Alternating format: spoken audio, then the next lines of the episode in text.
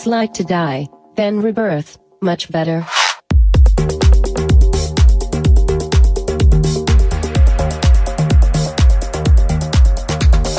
There is a land beyond frontiers of the mind. You can feel it. Dive deep into your consciousness and love it. A.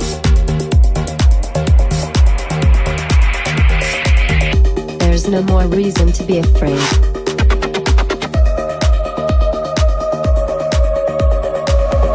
It's just like execution.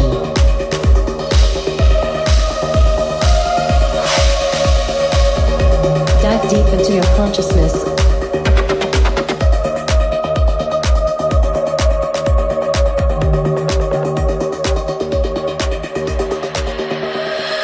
Execution.